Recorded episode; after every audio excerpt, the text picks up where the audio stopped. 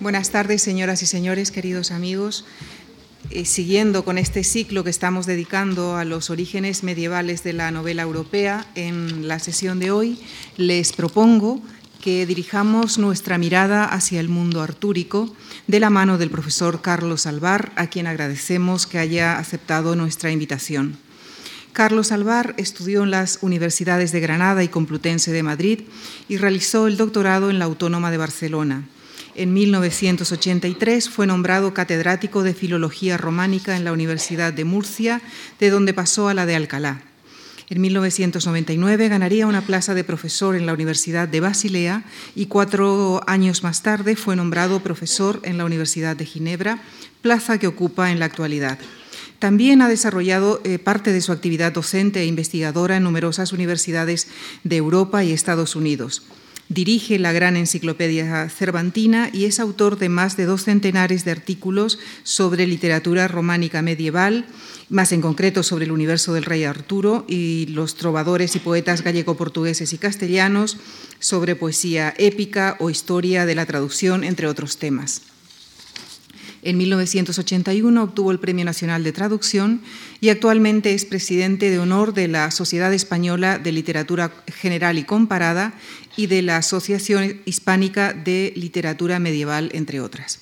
Y cedo ya la palabra al profesor Carlos Alvar para que nos lleve hasta el mundo del rey Arturo. Muchas gracias. Muchas gracias.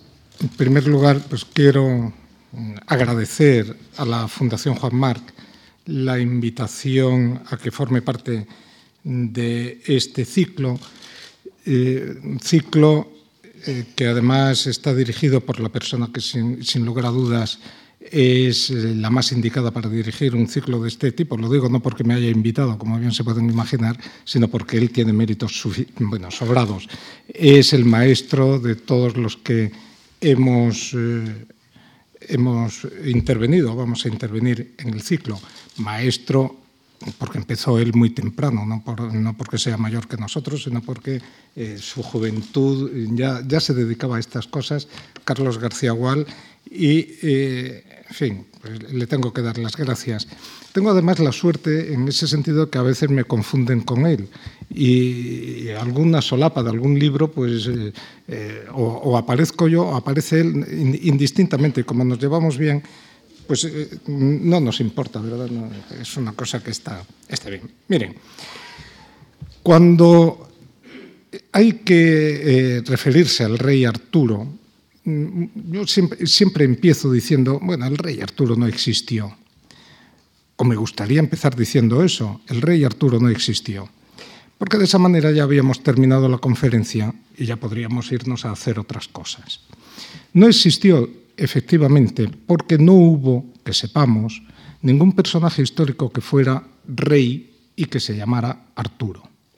Entonces, eh, lo que nosotros conocemos bajo el nombre de rey Arturo es el resultado de una, eh, de una eh, leyenda que se ha ido formando con el paso del tiempo y que eh, en el estado literario que, nos llega, sobre todo a partir del siglo XII, de finales del siglo XII, pues eh, refleja las distintas etapas de esa evolución. Voy a hacer brevísimamente un esquema de cómo eh, se han ido formando esas etapas y cómo se ha ido formando la leyenda y cuál ha sido el resultado final.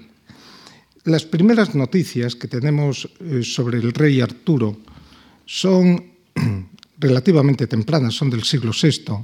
Son noticias dispersas que se contienen en eh, algunos eh, historiadores, en cronistas que escriben en latín, evidentemente, como Gildas o Gildas, que es autor de la historia de Esquidio Britannia, en el año 540, y que habla no de Arturo, ni siquiera de, un rey, sino que habla de una batalla, de la batalla de Mons Badonicus, y de un personaje que es Ambrosius Aurelianus, que es el personaje que nos va a servir, tanto la batalla de Mons Badonicus como el personaje de, eh, de Ambrosius Aurelianus, nos van a servir de punto de referencia, de guía, porque a veces, aunque no aparezca el nombre de Arturo, sabemos que el personaje que ha intervenido en esa batalla de Mons Badonicus es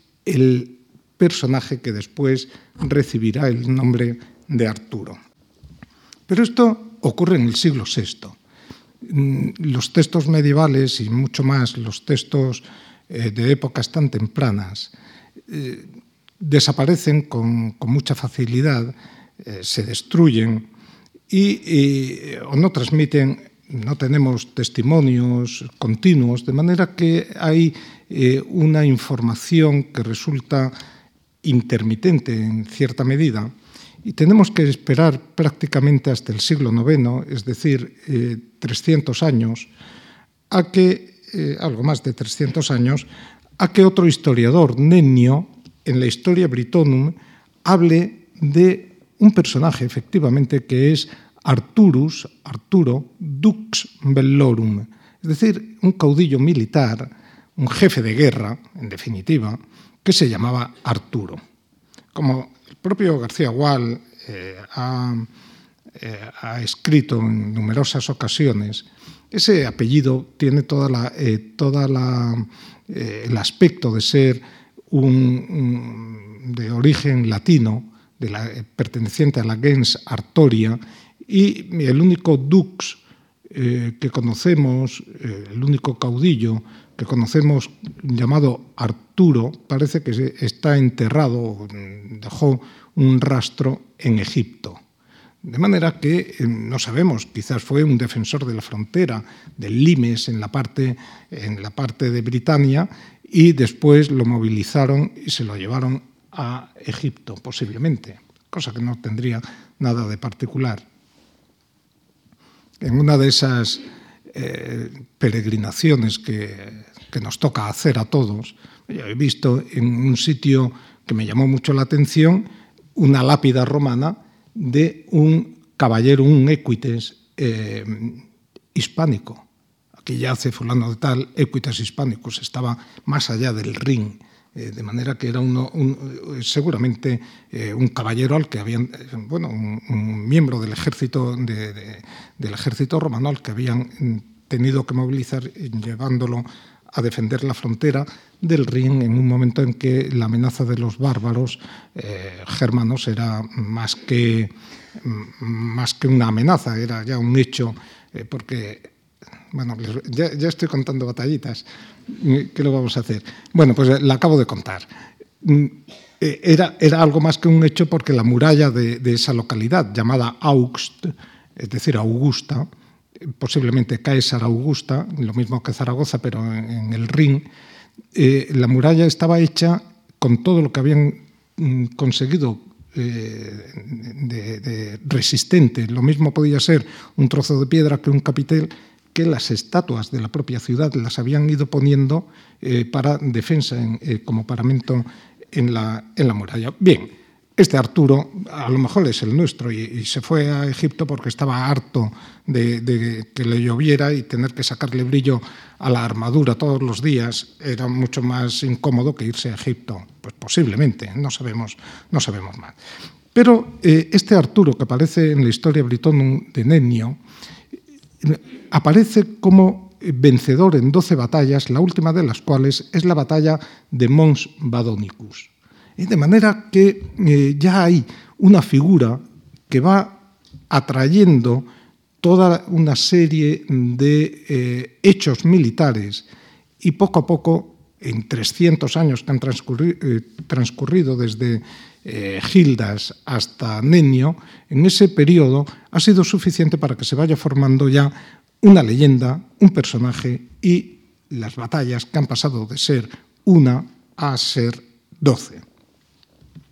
Después viene los eh, anales Cambrie eh, del siglo X y en ellos Arturo lleva la cruz de Cristo durante tres días y tres noches y gracias a eso vence en la batalla de Mons Badonicus.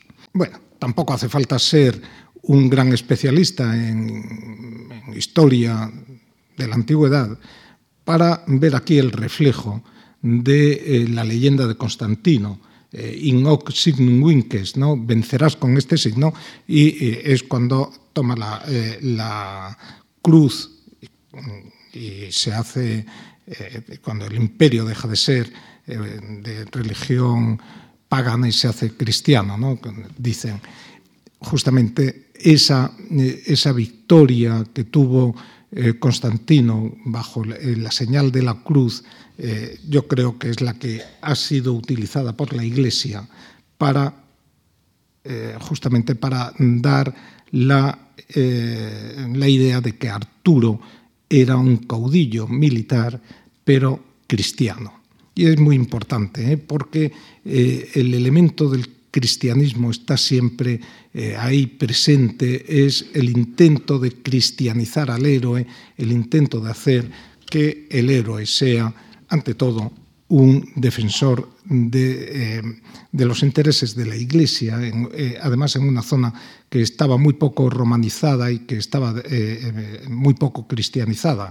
Es muy útil tener una figura capaz de dar coherencia al conjunto de la población, sobre todo teniendo también presente que es un héroe local. Bien. Y ya prácticamente no volvemos a saber nada hasta que en el siglo XII eh, aparece, primero en Guillermo de Malmesbury, eh, un dux, todavía Arturo, Artorius, un dux que combate bajo eh, la, el emblema de la Virgen María. Ah, esto también es interesante. Es decir, ya había, en el siglo X era protegido por, por la cruz, en el siglo XII es protegido por la Virgen María, evidentemente, porque la Iglesia eh, es el momento en que eh, quiere, sobre todo gracias a la Orden de Cluny, eh, lo que quieren es mm, desarrollar la figura de la Virgen María como intercesora entre Dios y los hombres. Eh, y es, además un, un largo camino y, importante en el siglo XII y que va a tener como consecuencia el culto a la Virgen María durante el siglo XII, el siglo XIII y, adelante. Por eso gran parte de las iglesias góticas, de las catedrales góticas, están bajo la advocación de la, de la Virgen María. ¿eh? Eh, es ese intento de, no ya de cristianizar, sino de hacer que Arturo estuviera justamente bajo la protección de la Virgen María. Bueno, esta sería, a grandes rasgos, ya llegamos al siglo XII, a continuación, tras Guillermo de Malmesbury, está el gran historiador de, eh, Arturo, que es eh, Geoffrey de Monmouth en la Historia Regum Britanniae, que, eh, bueno, anterior a 1160, pero en torno a mediados del siglo XII. Es, eh, sin lugar a dudas, la fama de Arturo como rey, es el primero que habla de Arturo como rey, es eh, obra de Geoffrey de Monmouth. ¿eh? Y ese es, eh, digamos, el pilar fundamental, el pilar que nos interesa tener en cuenta. Geoffrey de Monmouth, la historia de los reyes de Bretaña, anterior a 1160, digamos, en torno a 1150, para que, en torno a 1150, para que nos entendamos con rapidez. Este sería un poco el desarrollo. La importancia de la historia de Geoffrey de Monmouth es que como historiador le da a Arturo un lugar dentro de la sucesión de los reyes de Bretaña.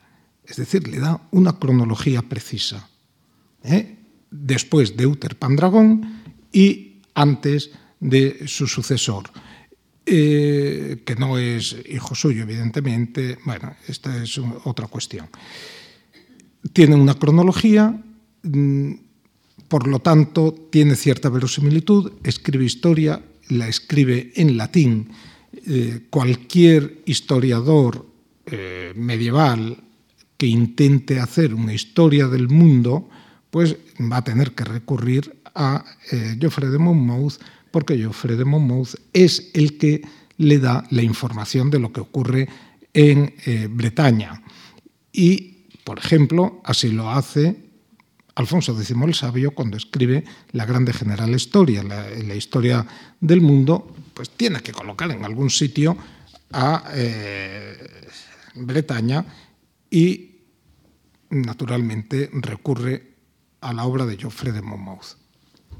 Y así otros muchos, ¿eh? no, solo, no, solo el rey, eh, no solo el rey Alfonso X. Y ya les cuento otra batallita, y ya sé. Miren, como Bretaña, para que sepan la cronología, ¿eh? Bretaña tiene un héroe epónimo que es Bruto, de Brutus Britannia.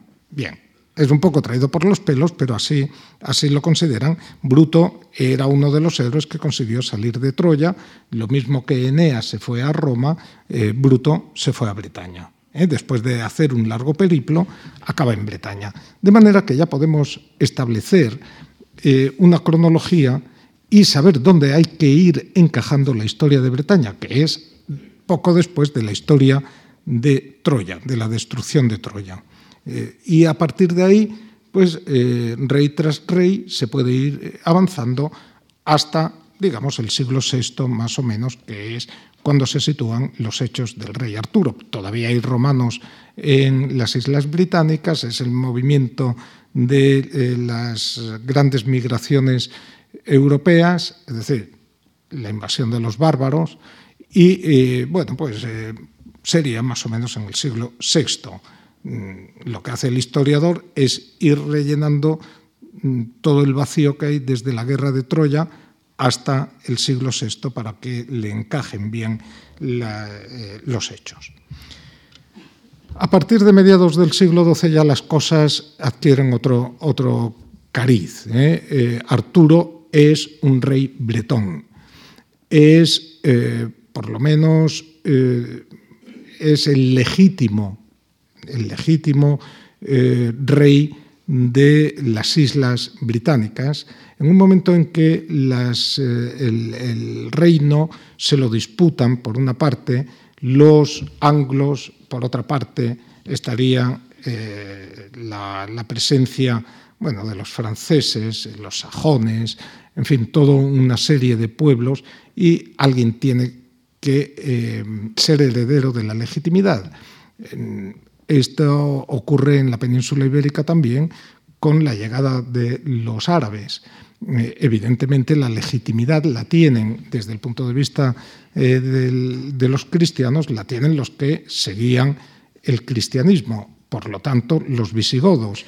Cualquier rey que viniera después de los, de los árabes tenía que eh, establecer su, su, vinculación con eh, los visigodos, porque era la mejor manera de eh, decir aquí hay una legitimidad que va desde el mundo visigodo hasta hasta nosotros. Y nadie podría discutirlo. Por eso se plantea la lucha contra los árabes como una reconquista y no como una conquista, sino que es la recuperación de una legitimidad que ha quedado en suspenso por la llegada de los árabes. Pues lo mismo ocurre en, eh, las Islas Británicas. Eh, los bretones son, eh, digamos, eh, víctimas, eh, por una parte, de los sajones, por otra parte, serán de los anglos, jutos, etc. Y, naturalmente, cualquier rey que llegue nuevo va a tener que basarse en esa, en esa relación. Y no olvidemos que desde finales del siglo XI la dinastía es la de los, será la de los Plantagenet, es decir, una dinastía llegada desde Francia que eh, va a tener que legitimar su eh, relación con las islas y el por qué están ellos allí y no, eh, y no están otros pueblos distintos desde que la batalla de Hastings la gana Guillermo el Conquistador. Bien, esto sería un poco, digamos, el, esquema mm, historiográfico de cómo va apareciendo esta figura eh, con cuentagotas. Luego hay otros textos en la Catedral de Laón, etcétera, pero en realidad no hay mucho más. ¿eh? Eh, hay testimonios en Brindis, en Módena, en Santiago de Compostela, que son de principios del siglo XII, en, que ya demuestran que la leyenda de Arturo había tenido una enorme difusión por todo, por todo el occidente europeo. Brindis, para que se hagan una idea, los que, en fin, no me lo tomen a mal, los que lo saben, pero está uno acostumbrado a hablarles a los estudiantes que, que no todos tienen el mismo conocimiento que, podemos tener nosotros. Está en la bota de, en, el tacón de la bota de Italia. Módena está en el norte de Italia. Santiago de Compostela, pues ya saben ustedes dónde está. Pues en todos esos sitios hay testimonios de la leyenda artúrica. De manera que eh, a principios del siglo XII, antes de que llegara Geoffrey de Monmouth, la eh, leyenda artúrica se había difundido mm, por todas partes, ¿eh? por todo el occidente. ¿De qué manera? Ahora mismo no nos interesa, aunque vamos a ver algún otro aspecto. Historiografía por una parte, pero también la sociedad en la que se desarrolla eh, la leyenda del rey Arturo, sobre todo desde finales del siglo XI, que es cuando va alcanzando un gran esplendor, es una sociedad que está movida por una nueva eh, espiritualidad. Una nueva espiritualidad que se refleja en unos cuantos en unos cuantos elementos, no me acuerdo ni a qué hora ha empezado, sí, eh, que se refleja en unos cuantos elementos, eh, como es, por ejemplo, la creación del orden del cister, los cistercienses. Los cistercienses lo que plantean es un regreso a la eh, a la pureza evangélica, a la pobreza evangélica y, naturalmente eh, es un movimiento de una profunda espiritualidad en monasterios. La Orden del Cister se funda en 1075. Como consecuencia de esta renovación espiritual en la que intervienen también las luchas de las investiduras, el enfrentamiento entre el papado y el emperador, eh, en fin, y una serie de eh, desencuentros entre el poder, el poder mm, civil y el poder religioso, mm, con el triunfo final de la Iglesia sobre el emperador, digo, como este eh, esfuerzo por el rearme espiritual eh, para evitar la simonía, la venta de los cargos eclesiásticos, el amancebamiento, en fin, una serie de males eh, que afectaban a la Iglesia, pues empieza a haber predicadores, empieza a haber un movimiento de, de profundo eh, espíritu religioso que da como consecuencia el inicio de las cruzadas. No eh, hablaremos de la cruzada de los, eh, de los, pobres, aquella primera cruzada que fue un desastre, la de los niños, pero en, la primera, realmente la primera cruzada del año 1095. Estamos a finales del siglo XI, 1095. La conquista de Jerusalén en el 1099 es todo un símbolo. Es decir, que, miren ustedes, mm, eh, nos hemos reconvertido otra vez a la iglesia, a las directrices de la iglesia, y Dios nos premia con el haber podido conquistar Jerusalén. Y eso es, eso es fundamental. Eso es fundamental porque de pronto la sociedad eh, occidental encuentra un motivo, que es la liberación de los santos lugares, un motivo de hacer la guerra. Fíjense, la, cosa es que parece sencilla, pero no es tan sencilla, porque hay uno de los mandamientos de la ley de Dios, ya sé que, no todos los mandamientos se cumplen, si no, no seríamos tantos, eh, pero uno de los mandamientos dice no matarás. Entonces, ¿cómo se, cómo se justifica la guerra? Y, es uno de los elementos que tienen que justificar la Iglesia durante mucho tiempo, porque hay una fuerte eh, resistencia dentro del seno de la Iglesia a aceptar la guerra. Y entonces, mm, bueno, pues se encuentra una fórmula que es en defensa de la Iglesia. Pero la defensa de la Iglesia es un concepto muy abstracto y eh, generalmente la Iglesia se confunde con el que está ocupando el poder dentro de la Iglesia. Puede ser el Papa o puede ser el obispo eh, más cercano. Con lo cual, eh, muchas veces se justifica la guerra por defender los santos lugares o por defender al Papa o por defender al obispo y ya las cosas se van complicando ya, bueno, pues la guerra acaba siendo un, un entretenimiento bastante eh, bastante rentable en muchos sentidos. Pero claro, la conquista de Jerusalén, eh, en todo caso, es otro de los hitos que no se debe olvidar. Año 1099. Para que se hagan una idea, las literaturas en lengua romance empiezan en torno a esas fechas. ¿eh? El cantar de Roldán es justamente del paso del siglo XI al siglo XII, un poema épico importantísimo. Los primeros trovadores de nombre conocido, Guillermo de Poitiers, duque de Aquitania, es también de 1100, en torno al año 1100. De manera que eh, no solo es la espiritualidad, es la revitalización de la actividad en, eh, en Occidente y eso eh, una actividad de todo tipo. ¿eh? Tiene unos motivos eh, de carácter social, económico, político, etc. y bueno, pues tiene como consecuencia la necesidad de conquistar nuevos, nuevos territorios.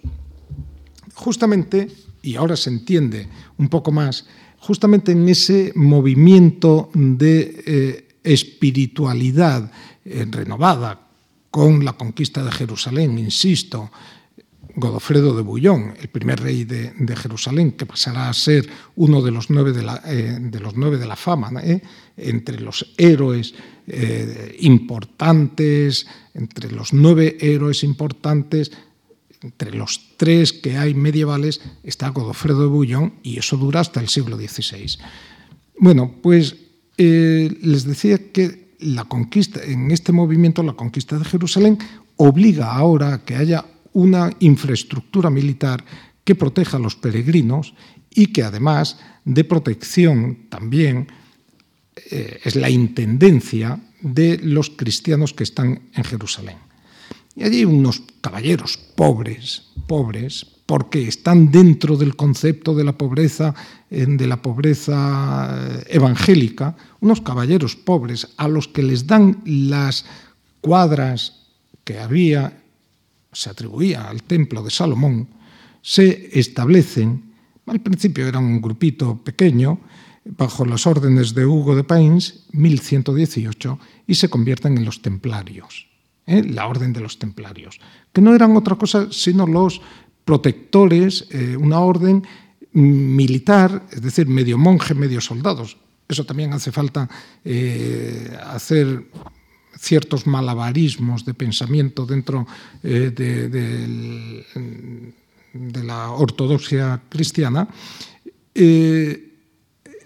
Esos caballeros que tienen voto de pobreza, de castidad, de obediencia, etcétera, pero que eh, van a defender a los eh, van a defender a los peregrinos y van a, proteger los santos lugares, empiezan siendo nada. Allá, si se ponen ustedes en la explanada de las mezquitas, pues a la derecha, bueno, junto eh, como la continuación del muro de las lamentaciones. Allí es donde se establecen, pero poco a poco van ganando, por, porque tienen una, eh, digamos, una estructura militar perfecta, van ganando poder hasta que son arrasados por, por los turcos, los seljucíes, pero eh, van ganando poder y van ganando también dinero.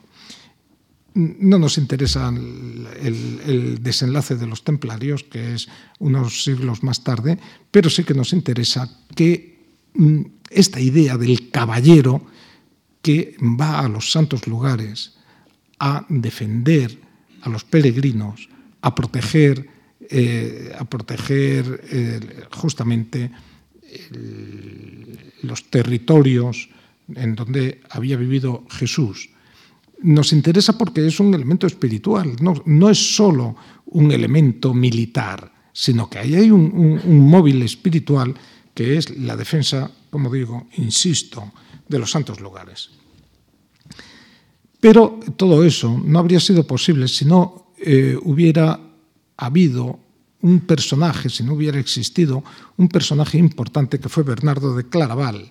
eh, que es seguramente el más, San Bernardo, eh, que es seguramente el más claro representante de esta espiritualidad. San Bernardo, en el año 1128, escribe, bueno, digamos que impulsa la aprobación de la Orden de los Templarios y luego escribe, posiblemente también pensando en los templarios, un librito que es el elogio de la nueva milicia, eh, Laus Novae Militiae. El elogio de la nueva milicia mm, da el, eh, escrito por un personaje de una autoridad espiritual enorme como es San Bernardo de Claraval, eh, lo que hace es mm, decir, miren ustedes, van por el buen camino quienes practiquen la guerra porque se van a salvar. En una sociedad cristiana, una sociedad como es la medieval, la salvación es lo más importante.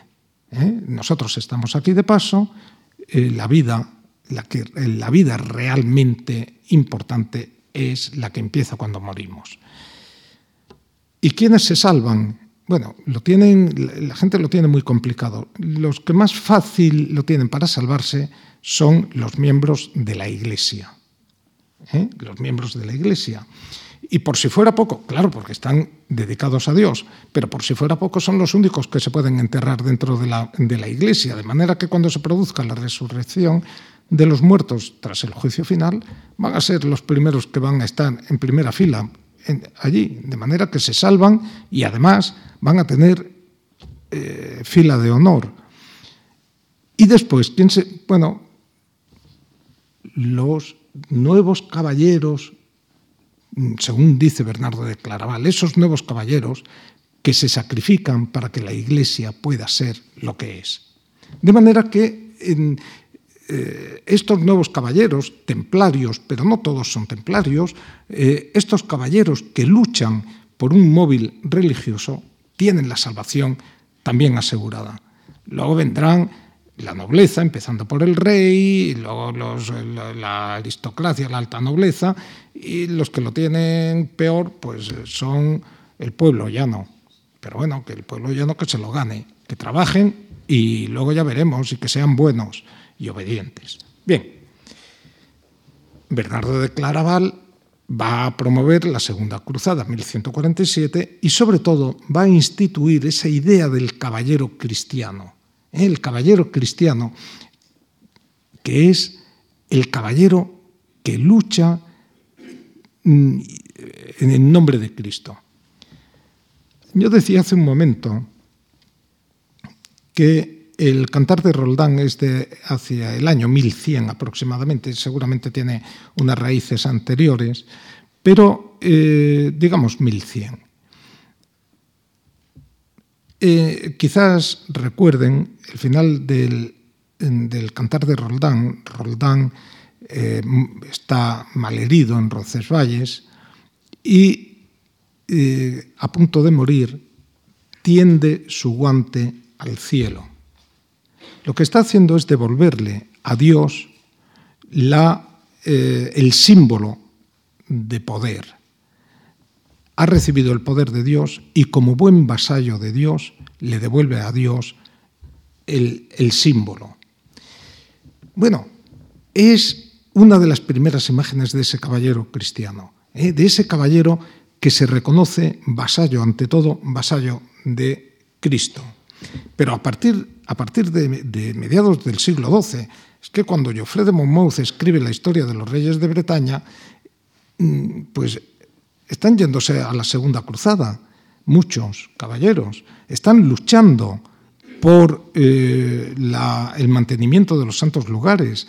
Y eh, el caballero de Cristo, ese caballero que ante todo va a seguir el modelo de eh, un modelo de espiritualidad marcado por los cistercienses y con unas ideas eh, absolutamente rigurosas de pureza, de obediencia y de, de pobreza, pues ya funciona perfectamente en el siglo XII. Les iba a contar que justamente eran tan pobres, tan pobres los templarios, que llevaban el vestido de color crudo, es decir, la, túnica la llevaban eh, de color crudo, que es el color marrón, sin más, marrón negro. Supongo que no solo era crudo, sino que además estaría sucio, pero bueno, da igual. Eh, y como mm, mm, practicaban la castidad, su bandera era marrón o negra por la pobreza y blanca por la castidad. De manera que era mitad blanca y mitad negra. ¿eh? Venga, ya vamos a... Luego dicen que como eh, habían surgido al pie del Monte Calvario, eh, pues tenían como emblema una calavera con dos tibias cruzadas. Y por eso los piratas tienen la bandera negra eh, o una calavera y dos tibias sobre fondo blanco. Pero eso son cosas que se inventan eh, luego en épocas posteriores. Pero sí que es verdad que los, los templarios tenían como bandera el blanco y negro o el blanco y marrón en signo de pureza o de castidad y de pobreza el marrón. Bien, rearme espiritual, historiadores que se van inventando las cosas. ¿Y qué nos queda ya? Pues nos queda muy poquito. Eh, nos queda una tradición literaria. Porque claro, la historia del rey Arturo se va construyendo con todos estos elementos y se construye también con una historia literaria. ¿Y qué ocurre en 1150 o qué, eh, qué teníamos en 1150 o hacia 1150 cuando Geoffrey de Monmouth escribe su historia de los reyes de Bretaña? Pues teníamos fundamentalmente la épica, la poesía épica representada por el cantar de Roldán, por ejemplo, no solo por el cantar de Roldán, por otros, eh, otros textos, como podían ser, por ejemplo, en el caso germánico, los nivelungos. ¿eh? Eh, una de las redacciones de los nivelungos es de 1214, ah, entonces posterior, pero los nivelungos vienen de antes. Pero podemos tener el Raúl de Cambrai o la chanson de Guillaume en el dominio del francés, épica. Hay una poesía épica, en donde la gente combate, combate y, luchan y hay unos motivos y hay, eh, en fin, unos recursos estilísticos eh, perfectamente ya eh, conocidos en la tradición oral. Hay también una literatura que está surgiendo en este momento una recuperación, justamente esta, esta literatura de tradición clásica, la materia clásica, el, eh, porque a la gente le interesa, le interesa la historia, le interesa saber, pero quieren saber cosas contadas en la lengua que hablan, no en latín, sino en la lengua, en la lengua vulgar, por así decir, en la lengua que hablan todos los días, y por eso se escribe la historia de Troya, la historia de Eneas, la historia de Alejandro Magno, una historia de Tebas, eh, se escriben en francés. Y esa materia clásica, que naturalmente es heredera de toda una tradición, eh, una tradición latina de raíces griegas, insisto, muy bien estudiado por eh, Carlos García Gual, esa tradición clásica se conoce y es ahí donde lee la gente, los escritores de mediados del siglo XII, aprenden a escribir literatura imitando esta literatura de tipo, eh, bueno, heredada de la antigüedad clásica fundamentalmente, donde las pasiones están por una parte, eh, Eneas por poner un ejemplo, o donde vamos a encontrar eh, la descripción de la fenomenología del amor, porque al fin y al cabo, pues eh, Ovidio también había dejado su huella en todos estos eh, historiadores ¿no? de la materia clásica. bueno, tenemos épica, materia clásica, y en el sur de Francia la lírica de los trovadores, la poesía cortés.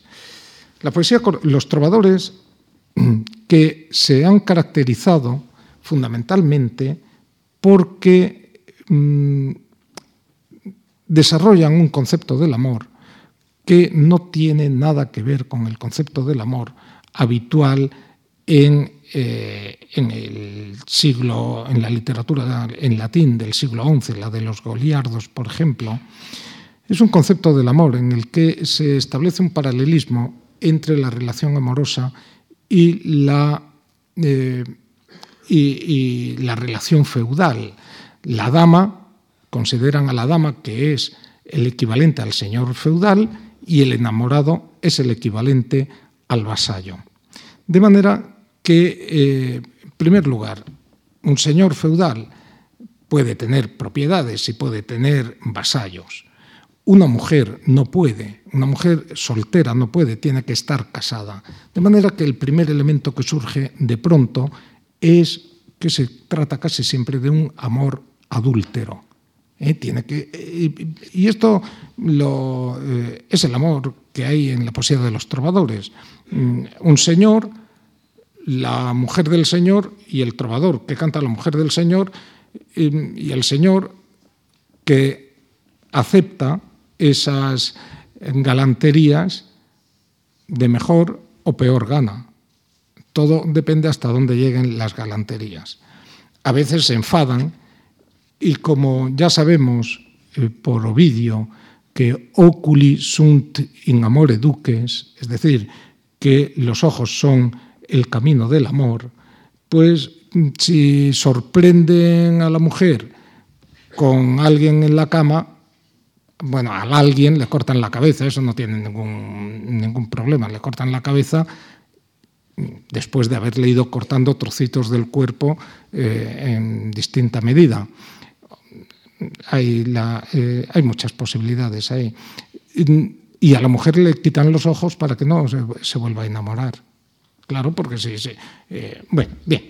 El caso es que mm, es un amor adúltero, ¿eh? fundamentalmente un amor adúltero. Pero además, en donde hay una situación de superioridad de la dama con respecto al enamorado.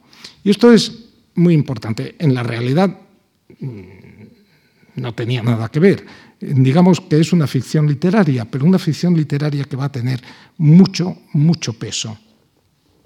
Y eh, desde el sur de Francia, desde los dominios que van, digamos, de Burdeos hasta eh, el norte de Italia, desde Gerona, más o menos, hasta el macizo central, hasta Clermont-Ferrand, en toda esa zona, eh, se desarrolla la poesía de los trovadores con este concepto, este nuevo concepto del amor cortés.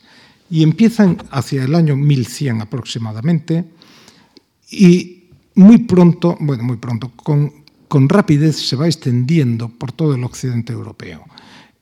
Primero llega al norte de Francia, a lo que eh, consideramos lengua d'oil, lo otro es lengua d'oc, llega al norte de Francia y hacia 1160 ya hay poetas que siguen el concepto del amor que llega desde el sur de Francia.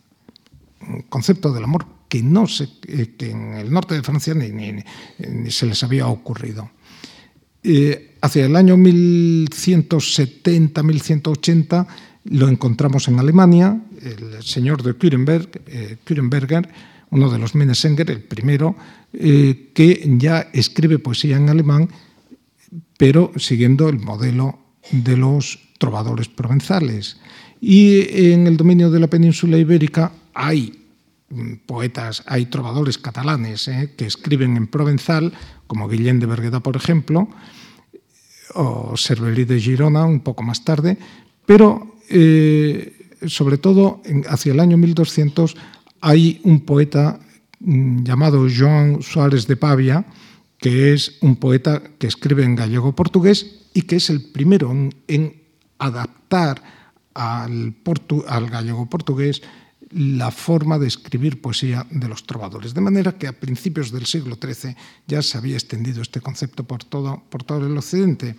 Pero no nos interesa lo que ocurre hacia el año 1200, nos interesa el concepto del amor, el amor cortés, esta idea del servicio amoroso. Se sirve a una dama igual que se sirve a un señor feudal. Y en ese concepto ese es el concepto que se va a exportar al norte de Francia, donde se está desarrollando en este momento, el norte de Francia e Inglaterra, donde se está desarrollando los primeros textos de la materia de Bretaña referidos al rey Arturo. En ese, eh, eh, digamos que en ese movimiento, ahí, fíjense, el, cantar de Roldán no se habla de mujeres, sí, aparece Alda, eh, solo para complicarle la vida a Carlomagno, el pobre, que bastante tiene, le, han matado todo el ejército y va allí Alda llorando porque ha perdido a su, eh, a, su novia, a su novio, perdón. Claro, no. Alda es la, esposa de Roldán o la novia de Roldán. A mí qué me dices, pues, si me han matado a todos los pares, 12 pares que tenía, pues me los han matado todos. Así acaba el cantar de Roldán diciendo, Carlomagno, ay Dios, qué dura es mi vida, y se tiene que ir a luchar contra los sajones. Bien, mm, la mujer no existe en los textos del norte de Francia hasta que eh, no existe en este sentido hasta que llega la poesía de los trovadores. Y de pronto se escribe, se empieza a escribir un tipo de literatura en el que por una parte hay elementos de la tradición clásica, por otra parte hay elementos de la épica y finalmente la presencia femenina, que es importantísima, sobre todo por, eh, porque se establecen muy pronto estos triángulos amorosos de acuerdo con las pautas del amor cortés. Tristán e Iseo, pero Iseo está casada con el rey Marco. Eh, Arturo y Ginebra, que tiene como amante a Lanzarote. Es decir, que ese, no es que fueran especialmente viciosos, sino que la moda en ese momento era eh, justamente que el caballero, para valer más, tenía que estar enamorado de la más alta de las damas. Y el estar enamorado de la más alta de las damas eh, significaba que solo podían enamorarse de una, que siempre tenía que estar casada porque si no, no tenía entidad jurídica. Solo pueden enamorarse de la reina. Y eh, eso es lo que le pasa a Lanzarote es el mejor caballero, se tiene que enamorar de la mejor de las damas, la reina Ginebra. Le pasa a Don Quijote de forma paródica y se enamora de eh, Dulcinea. Pero Dulcinea, que tiene como gran atributo el que es la que mejor sala tocino en toda la mancha. Hombre, bien, es un, puede ser un, un mérito. No es comparable a la belleza de Iseo la rubia, pero también para La Mancha pues puede ser ya suficiente mérito. Bueno, ahí está la burla de, Cervantes, pero es siempre esa, eh, es, esa estructura, eh, ese triángulo amoroso es fundamental porque si no, no se, no, se, no se comprende el amor cortés y todo lo que ocurre. Todo está dentro de ese conjunto. Bueno, eh, esta sería la tradición literaria fomentada además por los Plantagenet que, eh, que impulsan justamente la figura del rey Arturo porque les interesa, eh, les interesa por una parte, proteger la cultura, pero la cultura no se protege gratis et amore. Al poderoso le interesa la cultura porque la cultura justifica su existencia y al, intelectual le interesa llevarse bien con el poderoso porque si no, no come. De manera que a los Plantagenet les interesa eh, esta figura del rey Arturo porque justifican su existencia.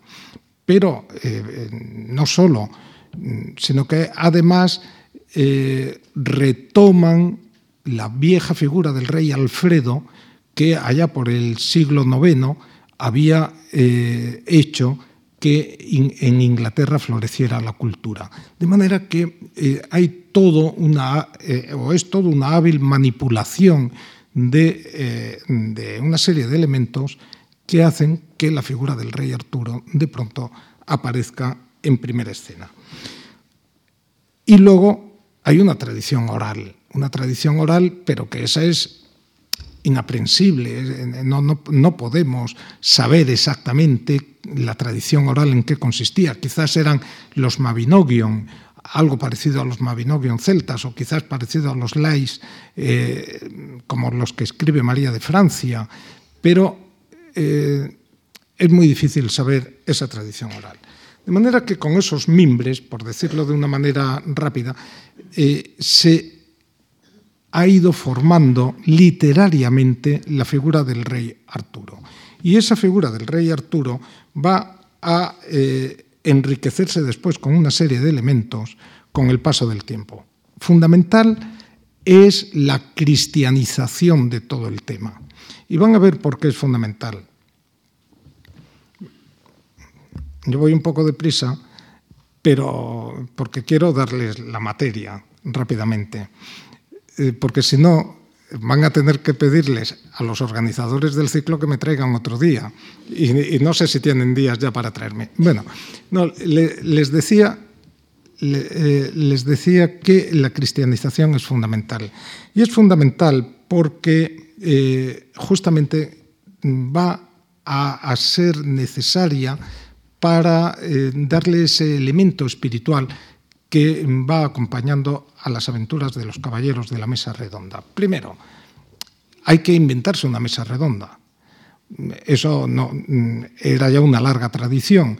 Carlomagno tenía 12 pares y, eran todos iguales. Pero sobre todo, después de haber regresado de Tierra Santa, la idea es la mesa de la última cena.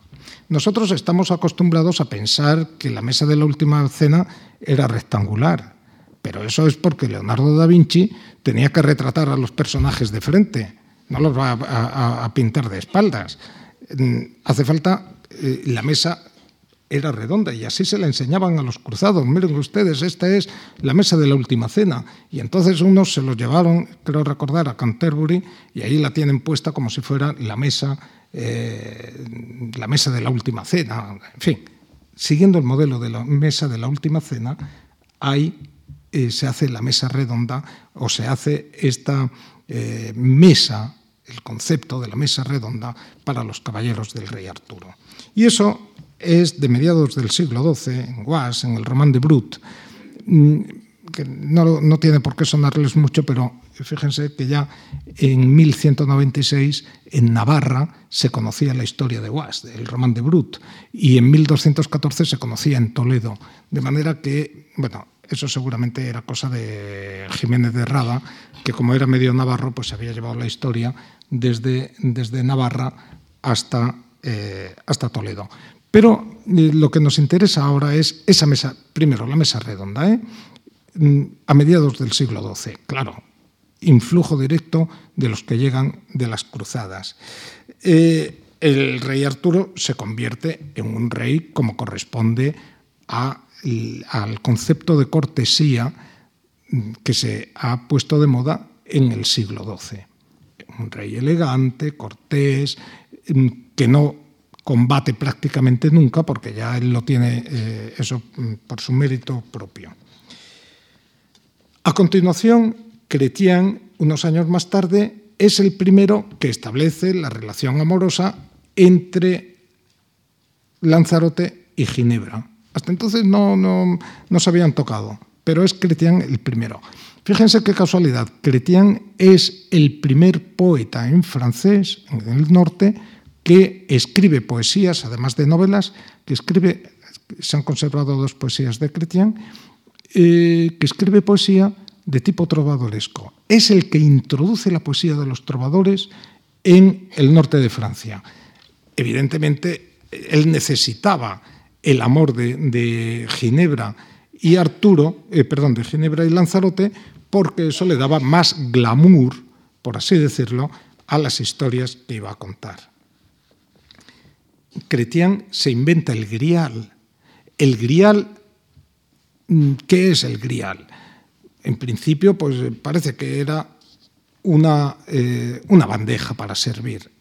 Yo les digo a mis alumnos que era una besuguera, porque así mm, tienen que pensar un poco qué es una besuguera y, ya se despistan. Miren, vamos a ver. Eh, era un utensilio para servir en la mesa, seguramente para, para servir el pan, como una panera, ¿no?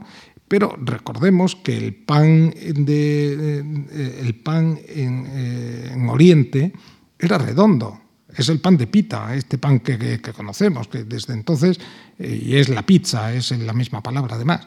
Bueno, sería redondo y por eso eh, la sagrada forma tiene esa, forma redonda. Podría ser cuadrada. Las monjas se, ahorrarían mucho trabajo porque sería más geométrico cortarlo de forma cuadrada.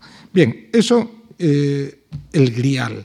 Pero todavía no es el santo grial. Ya al final de, la historia de, de se convertirá en el santo grial. Y el santo grial se convierte, ahí está ya el elemento espiritual, en el vaso de la Eucaristía. De manera que los secretos del santo grial serán los secretos de los misterios de la transubstanciación, la transformación del pan y el vino en el cuerpo y sangre de Jesús o de Cristo.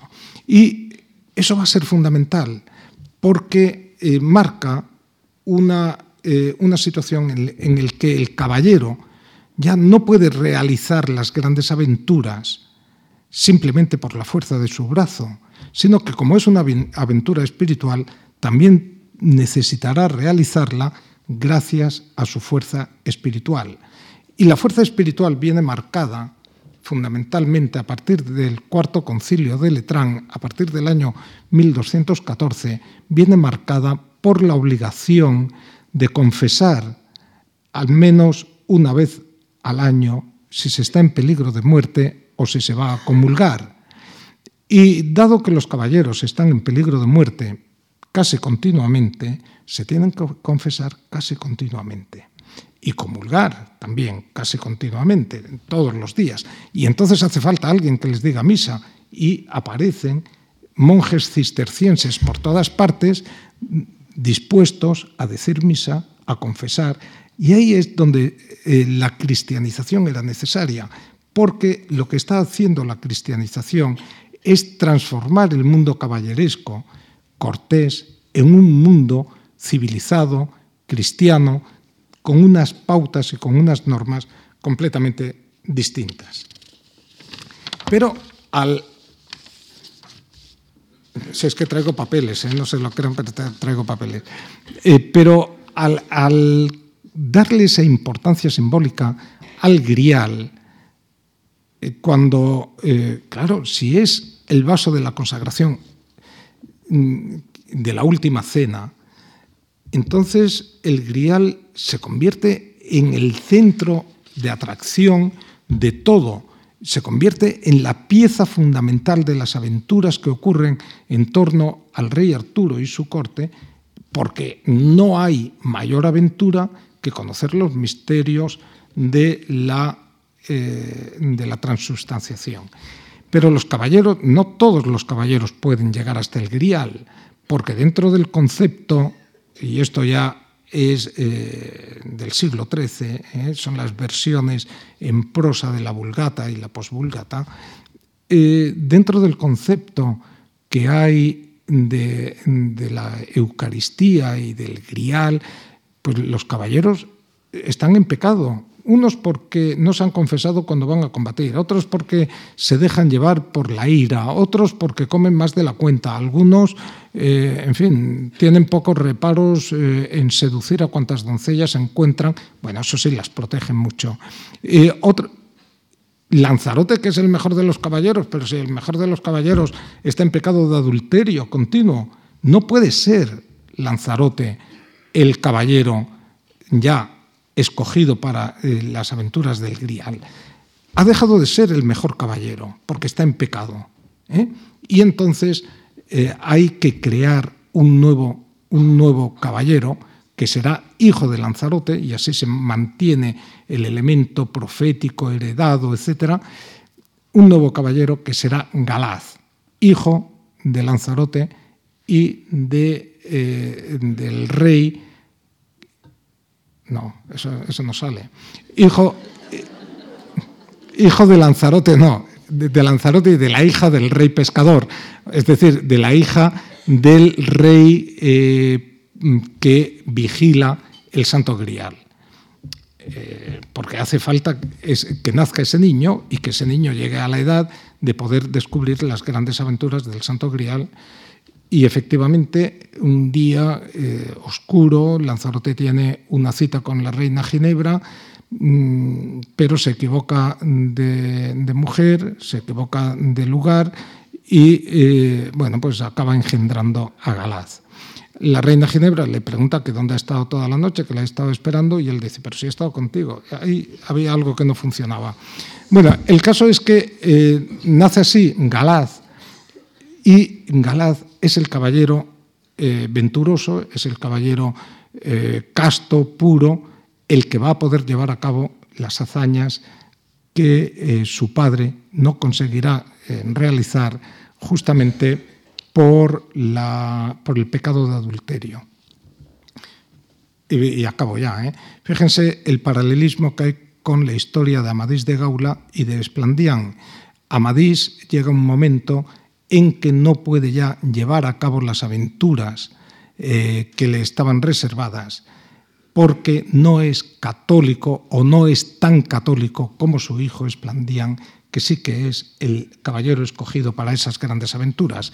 Eh, ya es un caballero de la corte de los reyes católicos, ¿eh? que no es accidental que se llamen eh, reyes católicos, Alejandro IV les dio el título, es justamente la transformación de nuevo del caballero en un caballero católico que debe defender los intereses de la Iglesia.